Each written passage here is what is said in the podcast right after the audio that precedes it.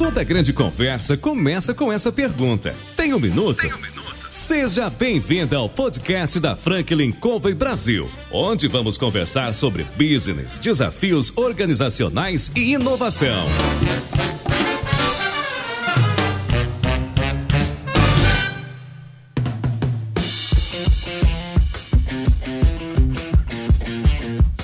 Olá, meu nome é João Palmeira, eu sou consultor sênior da Franklin Covey Brasil e eu estou aqui para entrevistar CEOs, presidentes, diretores das mais importantes empresas da atualidade. O nosso programa traz empreendedores e pessoas que de alguma maneira podem contribuir para o compartilhamento de suas experiências de vida e trazer alguns conselhos, não é? Compartilhando as histórias do dia a dia. Hoje nós temos aqui o Tiago Lima, da Link API, e nós ligamos para ele e perguntamos: Tiago, você tem um minuto? Tiago, fala nisso. Você tem um minuto? Claro. Seja bem-vindo. Obrigado. Bom, Thiago, conta um pouco pra gente a respeito da Link API. Como é que ela nasceu, o que é que aconteceu, de onde vem a organização que você criou? Legal. A Link API ela surge de um sonho muito antigo meu. É, minha primeira empresa de software eu fundei com 17 anos e eu tinha muito problema de integrações de software, né? Porque tinham empresas vindo para o Brasil, não conheciam nada da parte fiscal aqui, precisava se integrar em, no formato de dados ou coisas desse tipo. Já buscava soluções desde aquela época, isso está falando de de 11 anos atrás. E aí, com a transformação digital, a evolução tecnológica e tudo mais, eu senti que era o timing exato para fazer esse lançamento de uma plataforma que conseguisse facilitar toda a comunicação desse ecossistema. A gente sabe que é, lá para 2013, 2014, a gente teve um grande boom da transformação digital e as empresas pararam de contratar só um ou dois ou três sistemas e começaram a contratar 10, 20, 30 e hoje eu vejo algumas empresas grandes usando no mínimo aí 200 softwares. É, isso só dobra a cada ano. Então, dado esse problema, é, é,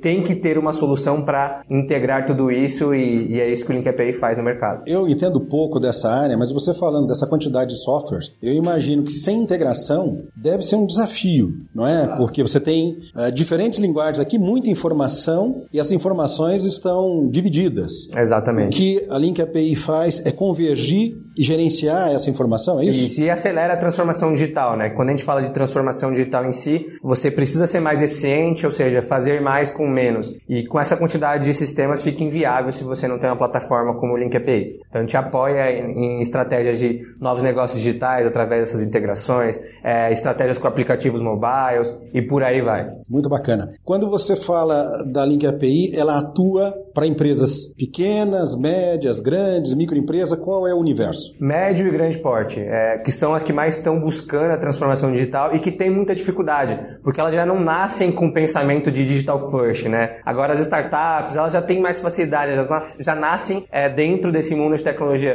Então, todo mundo que precisa trabalhar com legado, ou que já trabalhou com sistemas de 10 anos atrás e agora estão buscando essa transformação digital, tem essa dificuldade. Então, por isso, hoje, nosso foco são nas médias e grandes empresas. Você disse que com 17 anos você começou a sua primeira empresa. Sim. Já era essa a ideia que você teve há 11 anos atrás? Não, não. Qual era? Era totalmente diferente. A minha primeira empresa, ela fazia plugins, ou seja, sistemas menores dentro de grandes softwares. É, e na época era um grande software chamado Microsiga, que hoje é a grande TOTOS. Todo mundo conhece por TOTOS, mas não tinha esse nome lá atrás.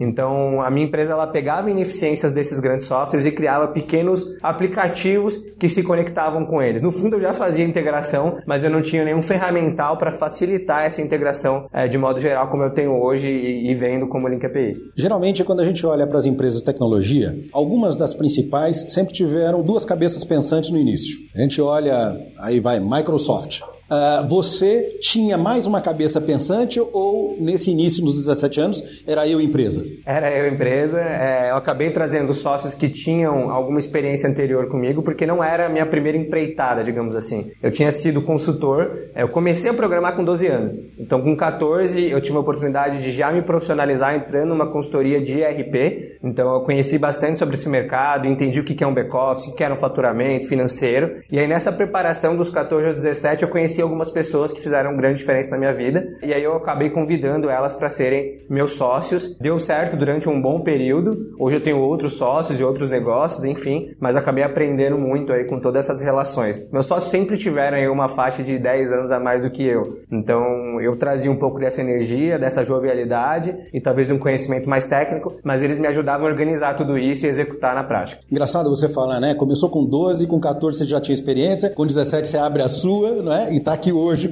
aos 28. Isso. Quando você olha para isso, cara, no teu começo, talvez o pessoal que tá ouvindo a gente, como eu, né, fica curioso. 12 anos, 14 anos, 17 anos, é um menino, falando de igual para igual com muita gente. Como é que foi isso? Essa, essa pergunta é a mais curiosa, assim. Eu sempre andei com pessoas muito mais velhas. Então eu já tinha uma dialética preparada para pessoas de 18, 19 anos, que para minha época, com 12, era o adulto em si. É, então eu nunca tive uma dificuldade muito forte de entender. O fato de eu ter começado muito cedo, obviamente teve uma influência dessas pessoas que eu andava e que começaram a me falar que o TI era o futuro. E, e por é, eu acreditar um pouco e não ver outras opções, é, eu acabei entrando nesse mundo. É, além do fato de que eu senti uma necessidade minha de dependência financeira, de condições que meus pais tinham na época e coisas desse tipo, juntando tudo isso, eu acho que eu acabei criando minha própria oportunidade. Bacana, cara. Empreender no Brasil não é fácil, né? Não, nem um pouco. Empreender no Brasil com 12, 14, 17 é mais difícil ainda, acredito eu, né? Você teve apoio, alguém que, quando ouviu, né, ouviu você se interessando e agitando esse mercado, disse assim: vai lá, meu filho, você tá, tá correto, tô contigo. Não, teve alguém ou você teve que enfrentar? Muito pelo contrário, acho que foi a fase mais complexa de relação com os meus pais. Eu fiquei um bom tempo sem falar com eles, porque ninguém acreditava, né? Era eu passando uma imagem de maluco, rebelde ou de adolescente rebelde. Então fui muito contra tudo e contra todos. Mas a partir do momento que eu comecei a trazer mais visibilidade da construção do que eu estava fazendo de forma muito adulta, aí as pessoas começaram a mudar. Mas mudou depois de dois, três anos. Não foi uma coisa muito simples. Quer dizer que no começo você teve que persistir. É, exato. E todo mundo achava que eu tinha tinha que ser um funcionário de governo, que eu tinha que fazer uma boa faculdade, até porque é até hoje o princípio do, do sucesso, né? É, o empreendedorismo já ganha muita força, mas naquela época era pouquíssimo, assim, o incentivo não existia. É interessante, né? Porque você precisa buscar uma certeza, não é, contra todo mundo para continuar persistindo, porque dois, três anos parece pouco, mas é muito tempo para ouvir não, não, não, não, não, não, não, né? Exato. No fundo isso acabou sendo meu combustível, porque quanto mais as pessoas duvidavam, mais eu queria provar o contrário para elas. Eu acho que isso me deu mais energia é, e ao mesmo tempo mais inteligência nesse processo de estar tá demonstrando. E acho que no fundo foi bom para minha maturidade. É, se isso não tivesse acontecido, provavelmente é, eu estaria tão confiante, mas tão confiante que eu acabaria tendo erros que eu não tive. Você está me dizendo, pelo menos está me transparecendo, que você gosta de um desafio, é isso mesmo? Muito, exato. Meu perfil é esse. Se alguém falar que não pode, que não dá, é só falar duvido que você vai. É, o LinkedIn nasceu assim, inclusive. Foi assim. Foi. Quando você olha para essa história, vai vai, 12 e 17, né, em que você está ali com um menino, né, que tem um potencial, né, você chegou aqui, mostra isso, mas que estava ali remando com as suas certezas e com muita é, gente dizendo, não, teve algum acontecimento interessante, alguma situação que você vivenciou, que você lembre e que marcou? Teve, acho que a primeira desavença que eu tive com os meus primeiros sócios em si foi em relação a estilo de vida. Quando você é muito jovem, você está muito querendo risco o tempo todo. Então, quanto mais perigoso, melhor. E para eles que tinham 10 anos a mais do que eu, que já estavam pensando em construir família, filho, é, a gente começou a ter algumas desavenças muito fortes em relação a isso. E aí acho que foi um grande aprendizado que eu tive é, é ou todo mundo tem uma mesma sintonia, ou você vai ter atritos desnecessários. É, e não tem problema você conseguir alinhar isso de forma muito transparente, mas não se iluda com suas próprias mentiras achando que as pessoas vão viver no mesmo ritmo que você vive. É, hoje eu ainda tenho um relacionamento muito bom,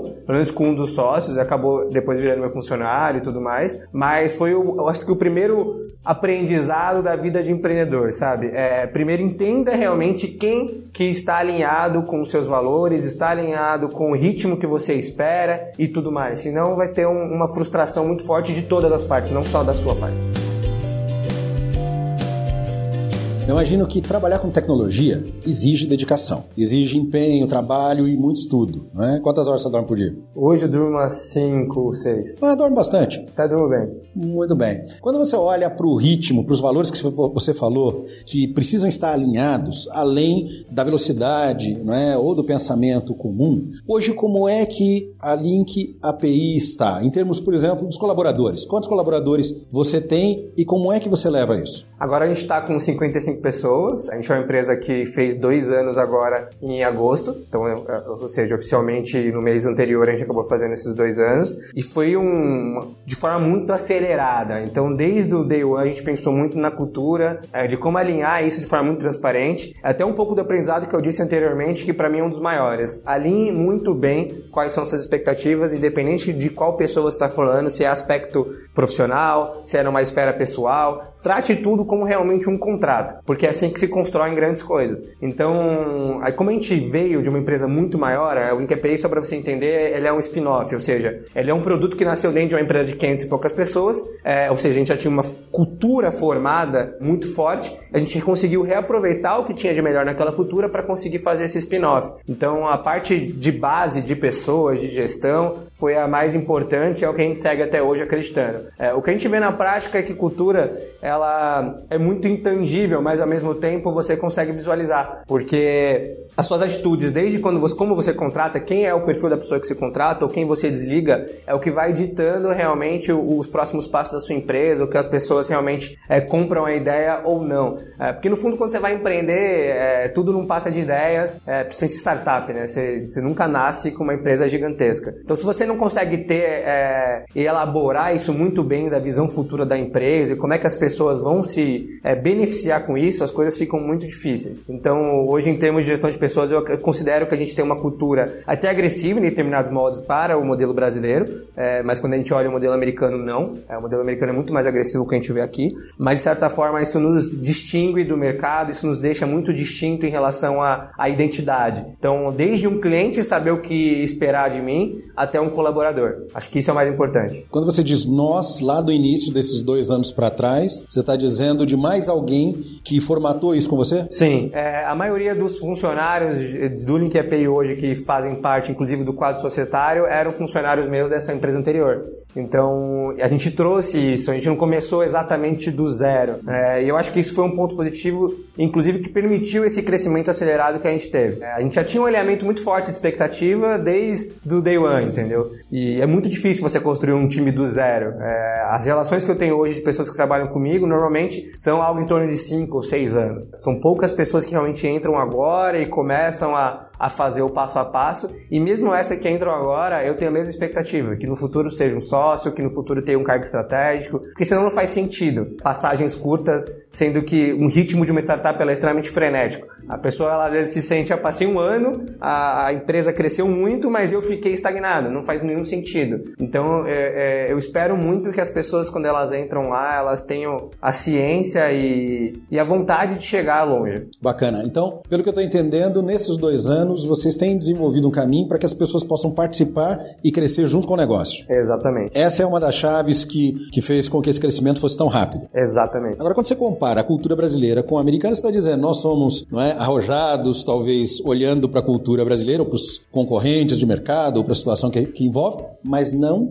comparado com os americanos. Exato. Por quê? Porque os americanos eles têm um mindset muito interessante de conquistar o mercado numa competitividade muito forte. Eu acredito que o Link ele segue o modelo americano, mas não o modelo brasileiro segue o modelo americano. Acho que essa é a minha visão. Então, às vezes, muitas vezes a gente, vou dar um exemplo que já aconteceram umas três vezes comigo, é de algum concorrente indireto é, não querer nenhum tipo de contato com a gente, pelo simples fato de achar que vai ter alguma informação confidencial que vai vazar, coisa desse tipo. E aí, em paralelo, alguns concorrentes meus americanos já me mandaram e-mail falando: vamos tomar um café quando você estiver aqui. Então você vê que é, é uma agressividade de competitividade que sabe quem que tem que vencer o melhor. E aqui no Brasil é muito defensivo. Então, isso está intrínseco na cultura das empresas, isso está intrínseco no mindset do empreendedor. Tudo que está intrínseco no mindset do empreendedor acaba refletindo na cultura da empresa. Então, é, essa talvez seja uma das minhas maiores decepções do ecossistema de empreendedorismo aqui no Brasil. Com certeza, se a gente, quando a gente fala de novos, novos mercados, se os empreendedores fossem um pouco mais unidos, independente de ser concorrente ou não, eles conseguiriam é, ir em um outro nível. E isso não acontece. Entendi. Quando você olha hoje né, para o mercado que você está inserido e para o mercado de forma geral, como é que você vê o Brasil do, na próxima, talvez nos próximos 5 ou 10 anos? Eu vejo de forma muito positiva. Eu acho que o pilar da educação está tendo algumas mudanças por iniciativa privada. Acho que não deveria ser por iniciativa privada, mas está acontecendo ok. Eu vejo alguns, algumas consequências positivas nisso. Também existe é, uma descentralização, talvez, de poder pela transformação digital. Então, hoje você vê uma startup, talvez, com uma receita pequena, mas que está impactando muito uma receita grande de uma empresa que domina aquele mercado. Então, isso eu acho que é muito positivo em termos de ecossistema. Os, os monopólios, no geral, vão começar a se quebrar e as oportunidades, os incentivos, até acho que a motivação do empreendedor que vai começar do zero fica muito melhor. Então eu, eu vejo a economia também se beneficiando de certa forma sobre isso. Engraçado quando a gente olha né, para as empresas de tecnologia em particular, algumas delas começaram ou no quarto da universidade, ou na garagem de casa, ou no quarto, e dali cresceram e num, num, curto espaço de tempo se tornaram significativas dentro do seu mercado. Hoje, quando você olha para o teu mercado e olha para a concorrência, que como você falou, tem um comportamento muito mais na defensiva do que o americano, que é mais competitivo. Hoje, a Link API começa a incomodar ou já incomoda o mercado, os, os seus uh, com competidores? Certeza, com certeza. Um dos nossos maiores concorrentes, que é líder do mercado, inclusive veio esse ano para o Brasil, porque a gente fez um ataque na base de clientes deles, e eu acho que muito positivo. É, já me perguntaram várias vezes sobre isso, e eu acho muito legal, porque os dois compartilham de educar o mercado sobre esse, esse que está acontecendo agora. Por exemplo, eu estou no mercado de APIs e integrações. É um mercado que começou a ser mapeado em 2015. Tá de, é muito recente. Então, quanto mais players eu tenho aqui que estão batendo de frente comigo, mais mais educação de mercado eles estão levando, mais pessoas que entendem a razão de existir plataformas desse tipo, é, isso melhora muito o número de todo mundo. Então eu vejo com olhos positivos. Eu sou, eu sou um otimista é, nesse determinado prisma e como eu vim do esporte, eu acho que quem tem que vencer é o melhor. Então não tenho nenhuma preocupação com competitividade. Eu acho que só o dinheiro é, não faz você ser o melhor. Então eles têm mais dinheiro que a gente, eles têm uma moeda mais favorecida, enfim, eles construíram toda essa infraestrutura que favorece o empreendedorismo global A gente não, mas eu acho que a gente tem outras habilidades, outras características brasileiras que eles também não têm. Então, eu acho isso bem positivo. É interessante pensar, né? Quando a gente olha para um mercado de 20 anos atrás, a preocupação de uma grande organização era uma outra grande organização, né, que talvez tivesse os recursos iguais ou maiores, né, e que pudesse incomodar. Nesses últimos anos a gente vê que isso mudou. Você concorda com isso? Totalmente. É, uma das empresas que eu sou conselheiro é uma empresa de 2 bi de receita, uma empresa de alimentação. Em todas as reuniões de conselho, é, eles falam: respeito muito meus concorrentes tradicionais e tudo, mas meus concorrentes são essas startups aqui, são eles que estão tirando o meu mercado futuro. Então, é, eu acho que é um movimento natural. Infelizmente, é um movimento que foi fomentado pelo medo, é, por algumas opções que a gente viu de forma global, mas eu estou feliz que isso está acontecendo. Então, acho que todo mundo vai realmente ser impactado de forma positiva.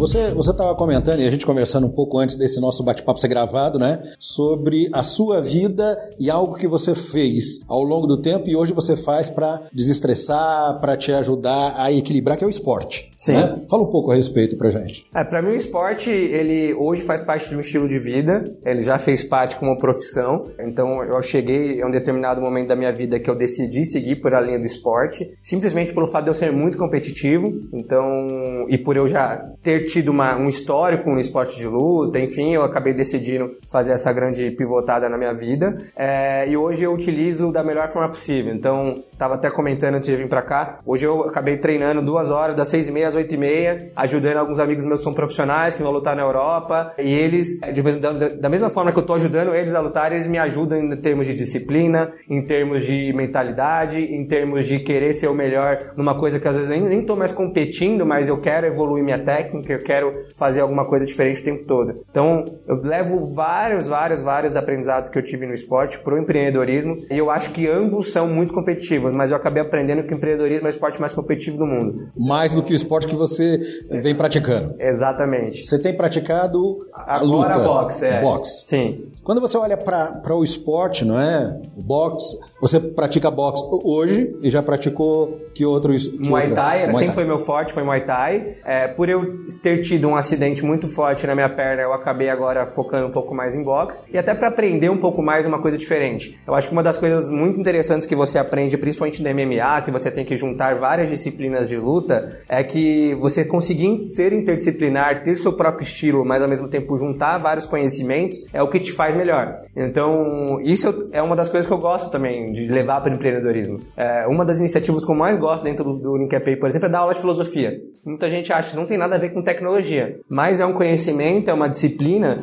que quando eu consigo juntar com tecnologia, eu crio alguma coisa muito diferenciada que, que eu tenho certeza que meus concorrentes não conseguem chegar lá. Ter o seu próprio estilo, ser distinto a partir de disciplinas que você consegue é, utilizar o melhor de cada uma, eu acho que é, é fantástico como é que você faz no esporte. Então, cada dois, três anos, às vezes eu mudo luta. Eu já fiquei muito focado em submission, que é o jiu-jitsu sem kimono, é, já fiquei muito focado em muay thai, e agora eu tô no boxe porque eu tô vendo que as técnicas do boxe são completamente diferentes das outras lutas que eu acabei fazendo. Legal isso, porque você falando isso me lembra um exemplo que nós usamos aqui na Franklin Covey, é de um caso no hospital na Inglaterra que é referência no tratamento e no operatório, no pós-operatório de crianças. E o exemplo que a, que a gente compartilha aqui, inclusive nós temos em vídeo, ele mostra o seguinte, que os principais médicos desse uh, hospital estavam lá na, na sala, né, batendo um papo na sala de descanso, e estavam vendo uma corrida de Fórmula 1. E um deles olhou para a corrida e pensou na UTI, não é? no momento do pós, da pós-operação em que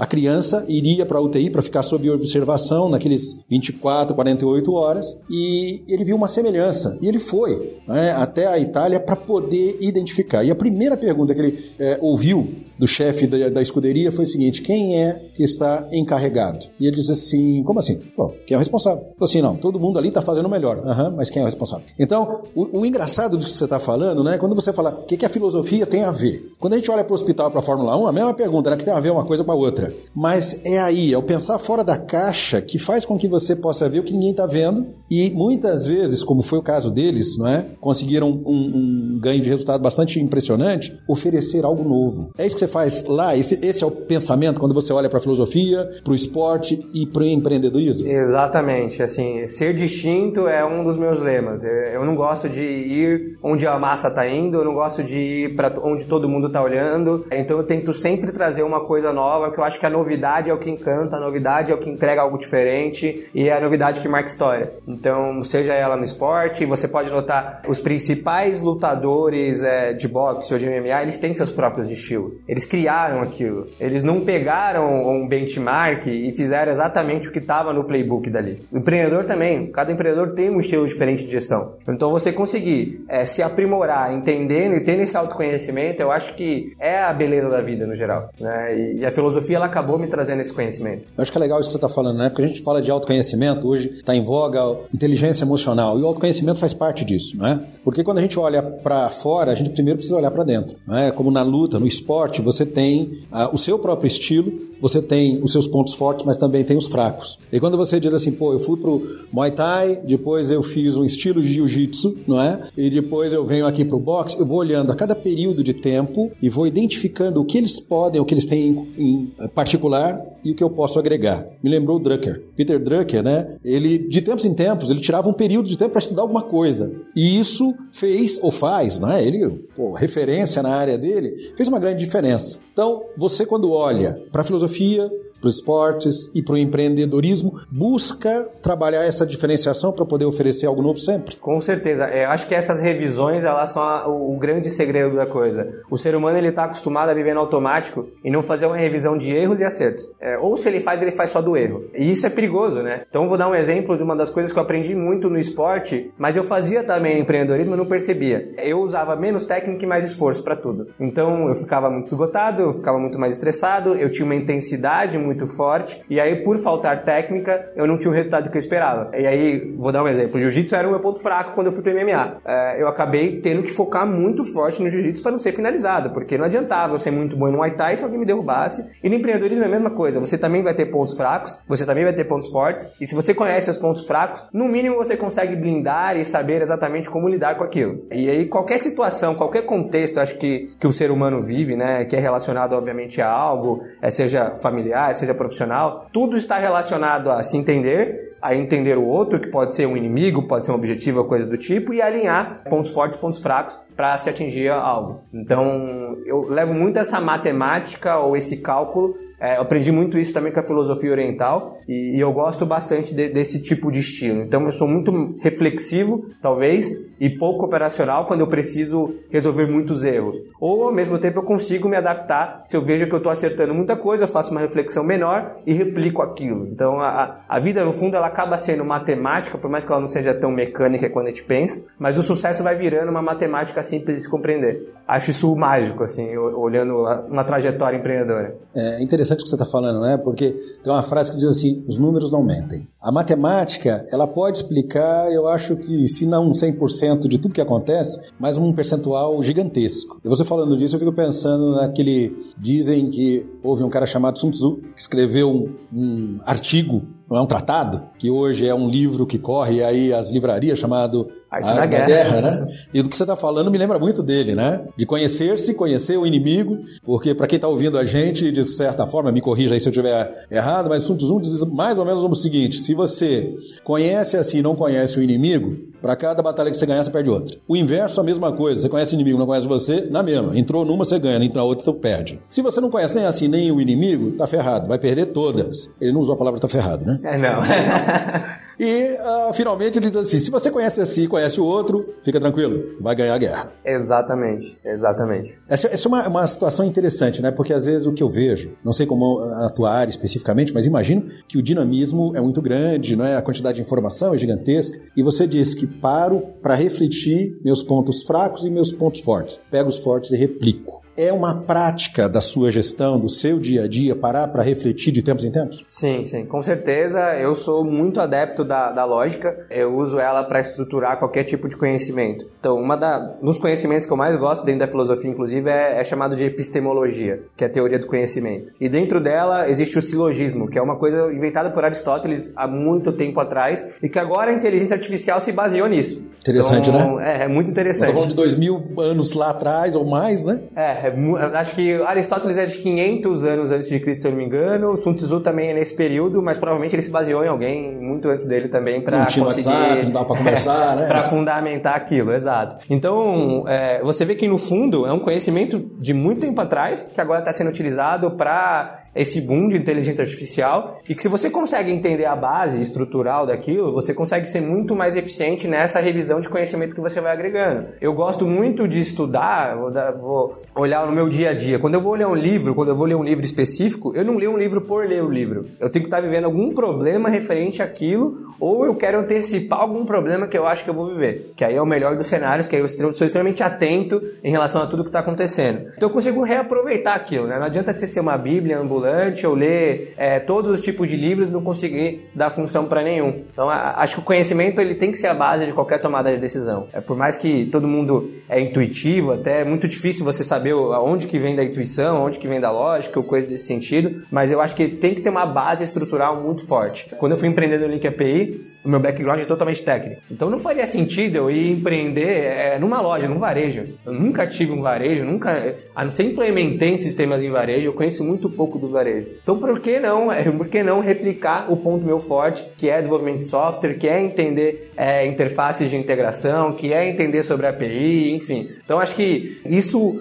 é um atalho. Não adianta você ficar mudando toda hora se você não consegue aproveitar nada. Você acaba perdendo tempo e o tempo é o único recurso limitado que a gente tem. É interessante você falar isso, né? Porque, por exemplo, o brasileiro não tem cultura de ler com a frequência, né? A gente sabe que se lê muito pouco no Brasil. Né? E você comentou duas coisas interessantes, né? Que você busca na leitura ou a solução de um problema ou antever a possibilidade do problema para já pensar numa eventual solução. Você lê muito? Sim, muito, muito. o que, que é muito sim. dessa leitura? Eu leio aí pelo menos um livro muito grande por mês.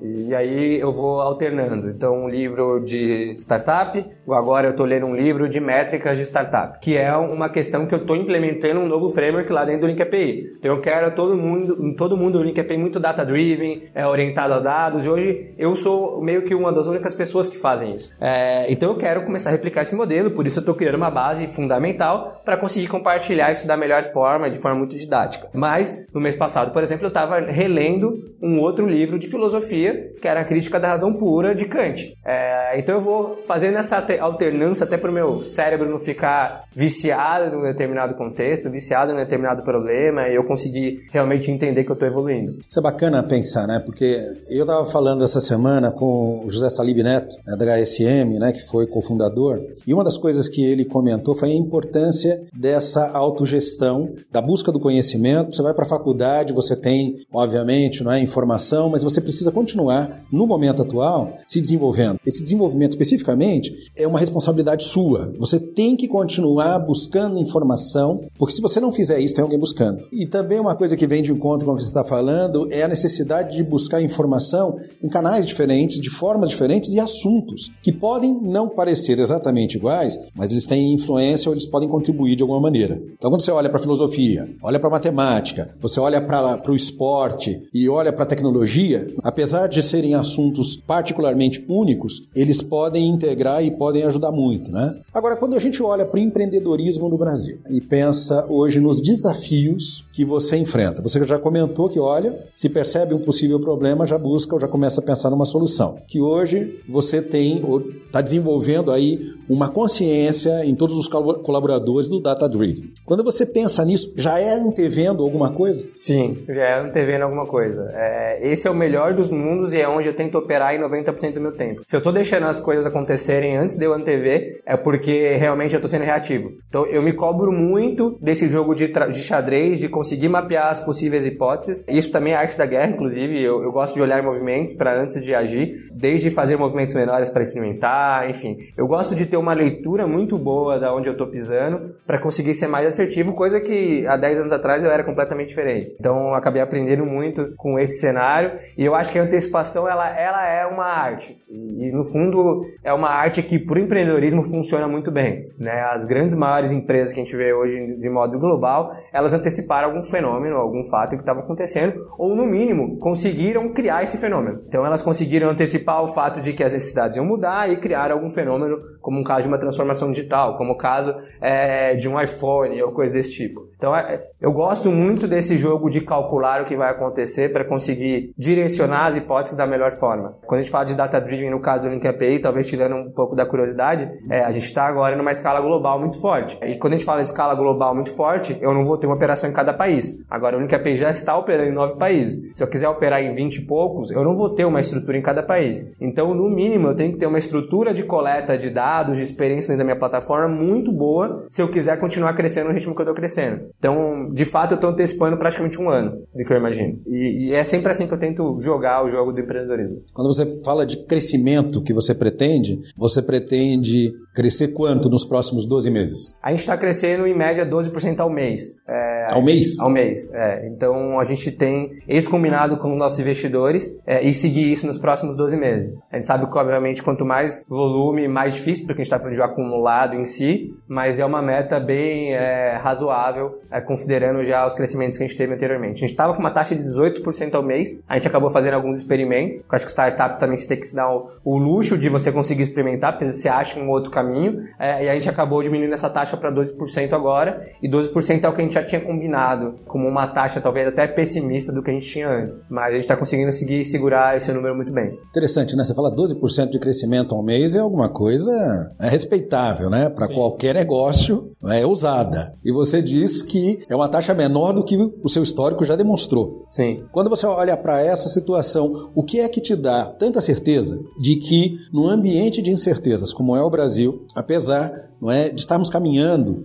para um modelo que talvez vá nos tirar do momento recessivo que vivemos nos últimos três, quatro anos, enfim. É, o que é que te dá essa certeza? É um feeling? São dados? É uma mistura dos dois? É alguma outra coisa? É uma mistura dos dois, é, mas o que eu mais levo em conta é que a gente passou do estágio de incerteza maior que é o inicial. Então a gente já conseguiu acumular um certo conhecimento sobre o nosso mercado, sobre o nosso perfil de cliente, sobre o que funciona e o que não funciona, a ponto de conseguir ter, no mínimo, uma lógica previsível, que é o segredo e o sonho de qualquer fundo de investimento é, quando ele entra numa startup. Então a gente já passou um pouco dessa tese. É, eu acredito que se você me perguntasse isso há um ano e meio atrás, eu não teria como te dar essa é, confiança. É, mas agora sim, porque a gente já fez diversas hipóteses, validou várias, diversas hipóteses, obviamente elas são dinâmicas, é, e ainda tem um outro ponto que a gente nunca foi tão dependente assim do, do Brasil quanto outros negócios tradicionais. Como empresa de tecnologia, a gente consegue vender para qualquer país, é, que é o que a gente faz hoje. Por isso os nove países. É, e por isso isso favorece bastante o nosso modelo de negócio e, e nos deixa muito mais atrativo. Interessante, né? Quando você fala tecnologia, a sua área especificamente, diferentemente talvez de algumas organizações que eu já ouvi falar e algumas que eu conheço, errar muitas vezes não é visto com bons olhos, não é? Como é que é visto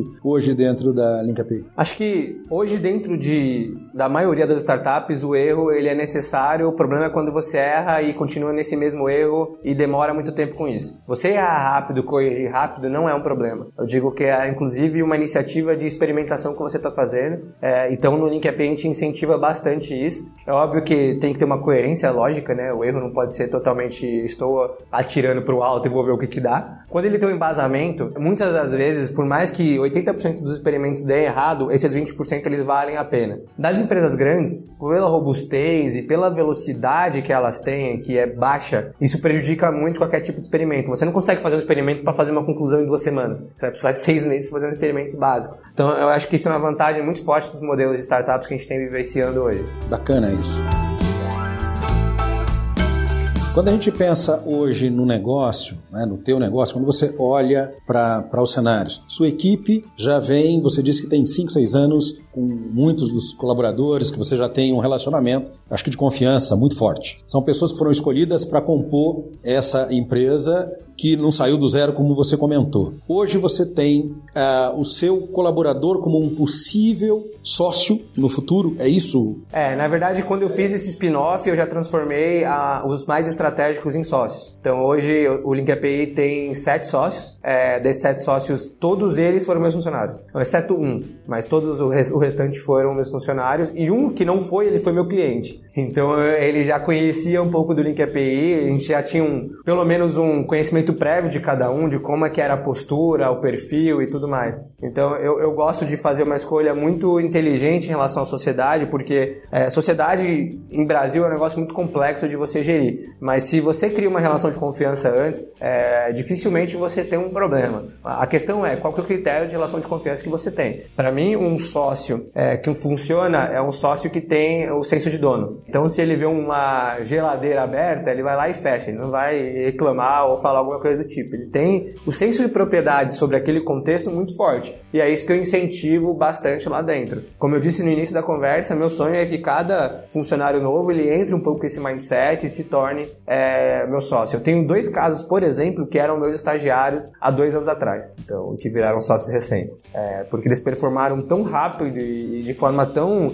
é, avassaladora comparado ao mercado que eu não tinha outra opção e estou muito feliz com essa, com essa, com essa opção, inclusive. Quando você pensa em transformar um colaborador com sócio, não é um pensamento, vamos dizer, da maioria dos empreendedores. Porque, na verdade, você está dividindo parte do seu possível ganho ou do seu ganho não é, com mais alguém, que teoricamente não entrou com grana, mas entrou, às vezes, com um ativo muito mais valioso, que é o know-how, que é o conhecimento, que é a capacidade de produção. É uma quebra de paradigma? Muito forte, mas matematica, matematicamente e economicamente vale a pena, porque é, você está dividindo um bolo muito maior. Se você acredita que aquele funcionário ele vai performar e vai construir sua empresa a médio e longo prazo, é, é melhor você ter 50% de uma empresa de 2 bilhões de, de dólares ou você ter é, 100% de uma empresa de, de 100 milhões. Então, é, é exatamente essa economia e essa matemática que está sendo conferida agora com esses novos modelos de startup e eu tenho visto que faz muito sentido, faz muito sentido. Quando você dá esse percentual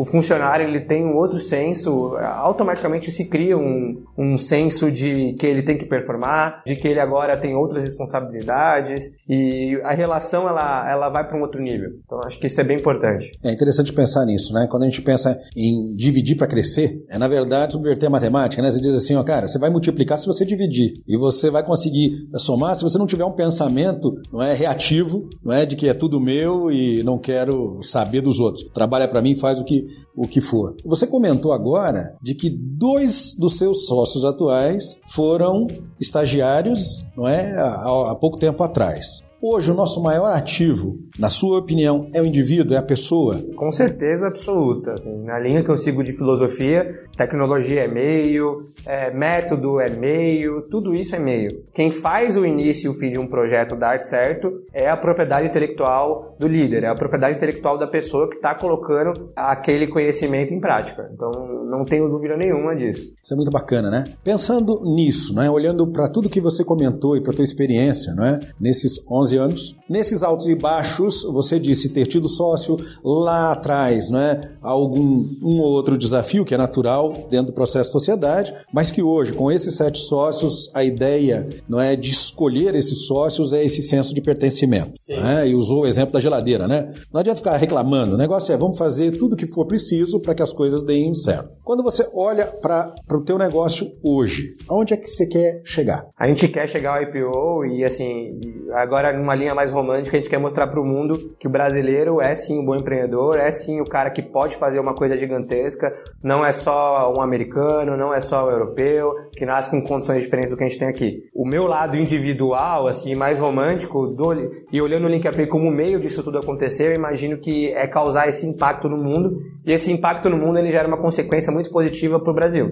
de ver de onde que eu saí. Então, hoje, por exemplo, eu dou aulas de filosofia para comunidades, favelas, que eu vim de bairros muito, uma bairro muito pobre, então eu me sinto muito feliz quando eu faço isso. E só o pouco que eu faço hoje já impacta. Agora imagina se eu criar uma empresa gigantesca de IPO, é, o que que essa, essa galera que hoje acha que não pode chegar a lugar nenhum é, vai pensar. Então eu olho muito isso e acho que foi uma coisa que eu fui construindo no decorrer do tempo. Eu nunca pensei que o empreendedorismo me chegaria nessa conclusão. Eu acho que quanto mais você evolui nessa competição, que é o empreendedorismo, e você vai conquistando algumas coisas materiais e vai chegando em determinados níveis, você vai vendo que falta alguma coisa.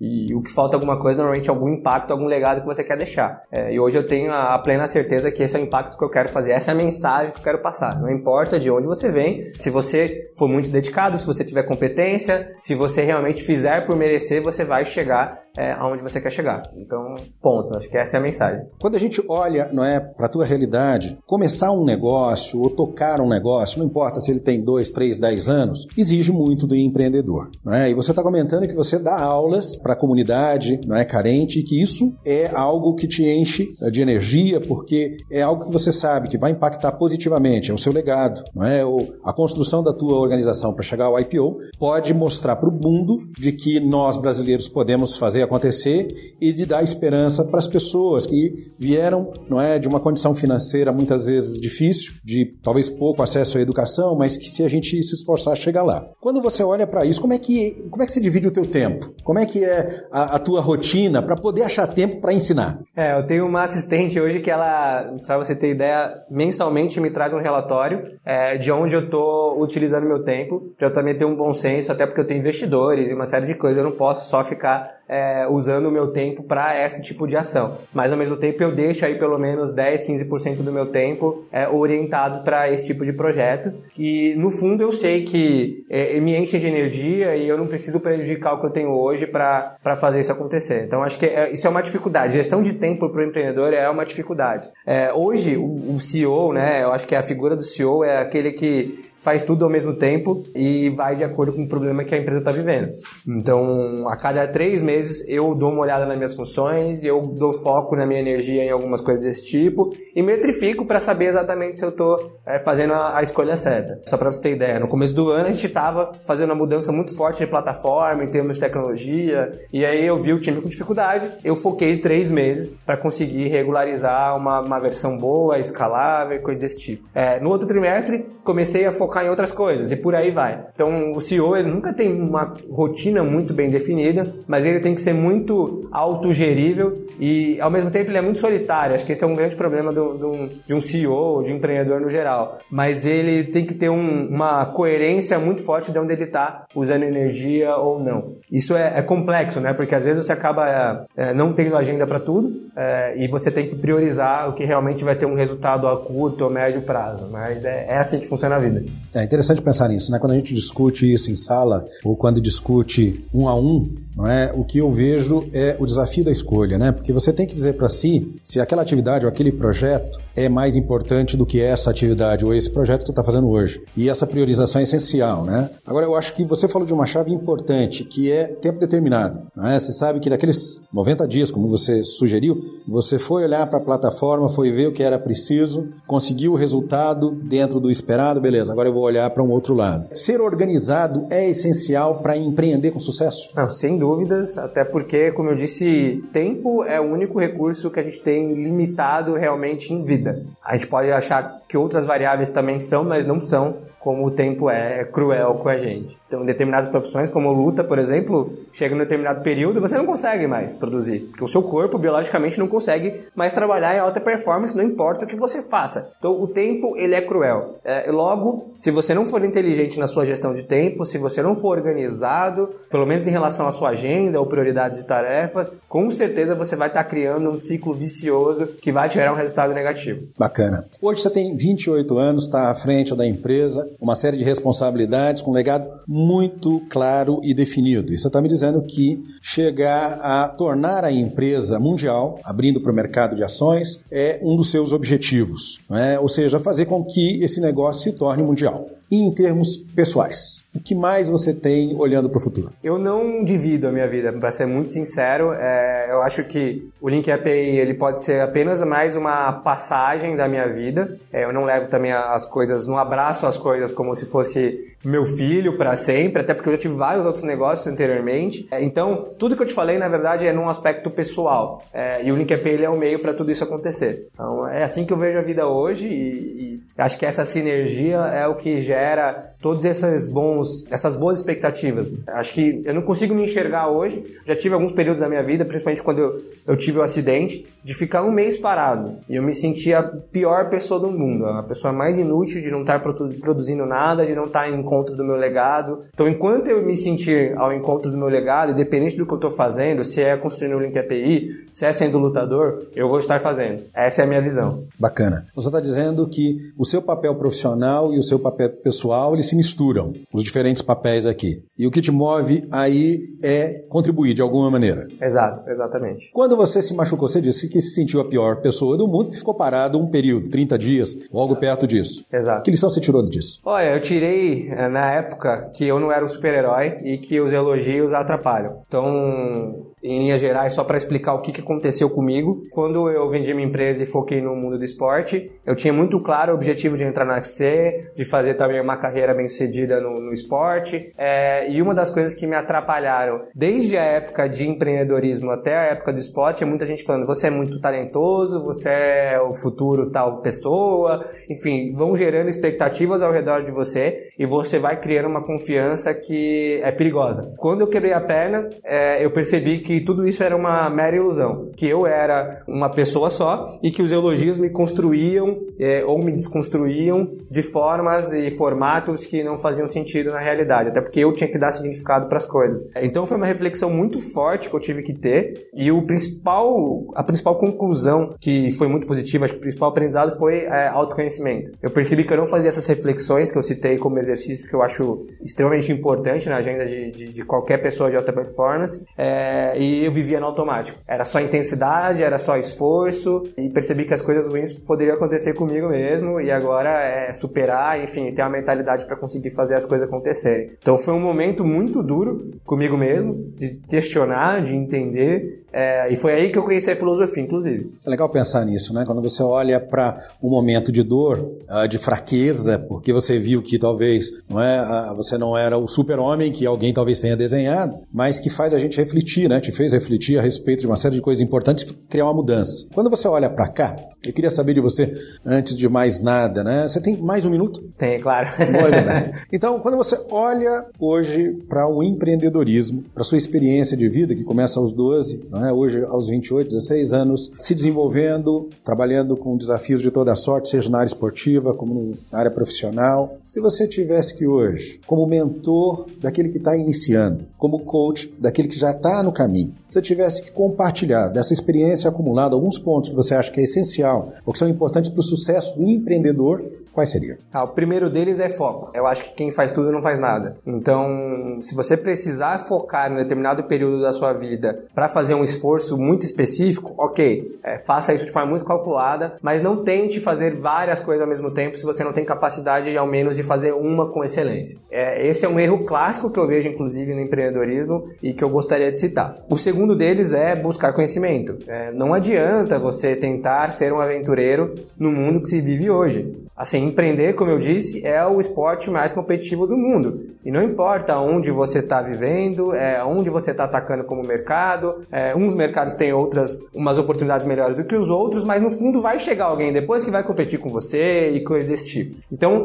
é, tenha uma base de conhecimento muito sólida. Terceiro ponto, seja protagonista da sua vida. Não fique esperando as coisas acontecerem para você. É, eu vejo muita gente que prefere ser vítima ao invés de, é, de fato, fazer o desenho da sua visão futura e é aquela história, né? Se você não sabe para onde você quer ir, você acaba é, sendo refém aí do, do, do, próprio destino, né? Acho que esses são os três principais pilares aí que eu acredito é, do empreendedor. E acho que aí é um básico, mas que faz é, também uma diferença gigante em questão de resultado, é essa auto-reflexão e autoconhecimento. Quando eu falei de conhecimento, é muito mais de buscar o conhecimento talvez externo, de onde você vai atuar, é, de, em termos de disciplina, em termos de estratégia, mas o autoconhecimento, olhar para dentro, é uma das coisas mais importantes é, para se trabalhar em alta performance aí no geral e que poucos sabem. Então, eu garanto que a maioria dos empreendedores que estão começando, se você perguntar quais são os pontos fortes, pontos é, ruins, fracos dele, ele não sabe te responder com clareza, porque ele nunca parou para refletir isso. Então, acho que se for para elencar esses quatro pontos, eu acho que já dá uma diferença gigantesca é, no sucesso de quem vai começar a empreender ou quem está com dificuldades aí de conseguir é, construir alguma coisa. Então, você está dizendo que os quatro pontos, quando a gente olha, o primeiro é foco, é importante saber e fazer algo com extrema excelência. O segundo ponto aqui é o conhecimento, que precisa ser alimentado constantemente. O terceiro ponto é o protagonismo, é assumir a responsabilidade pela própria vida e não terceirizar, ainda que seja possível mais fácil, não é o melhor. Exatamente. E o quarto e último ponto aqui, quando você olha para essa situação toda, é olhar para o espelho, o autoconhecimento. É isso aí, exatamente. E tratar você como se fosse um, um, objeto de reflexão. Acho que esse é o ponto. Porque se você consegue reconhecer as coisas ruins, logo você vai buscar os meios, porque você é protagonista, para conseguir corrigir aquilo. E é um processo de evolução contínua. Você nunca está pronto. No fundo, você nunca está pronto para nada. É, você sempre vai se deparar com algum desafio que você não está pronto. Você sempre vai ver um jogo que você não está jogando. Então, é, saber a, a, a beleza de se preparar em todos esses pontos e, e conseguir, é, de fato, navegar em níveis maiores do que você navega, eu acho que é, é isso que acaba gerando sucesso de empreendedor. Bacana, Thiago.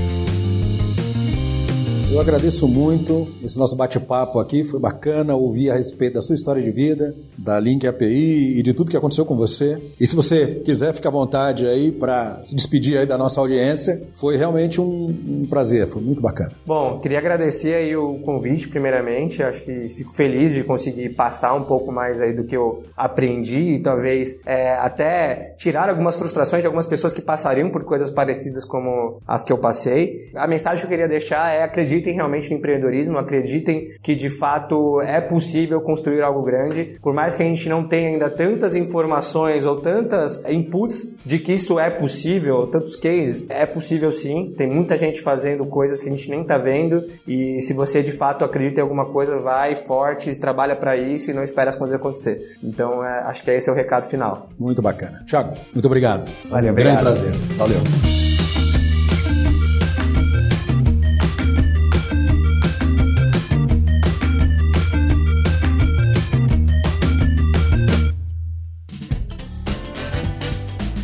Você acabou de ouvir mais um episódio do Tem um Minuto.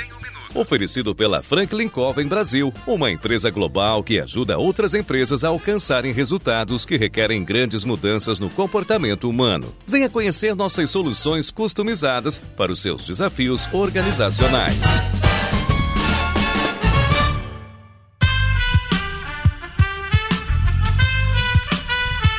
Este podcast foi editado por Aerolitos Edição Inteligente.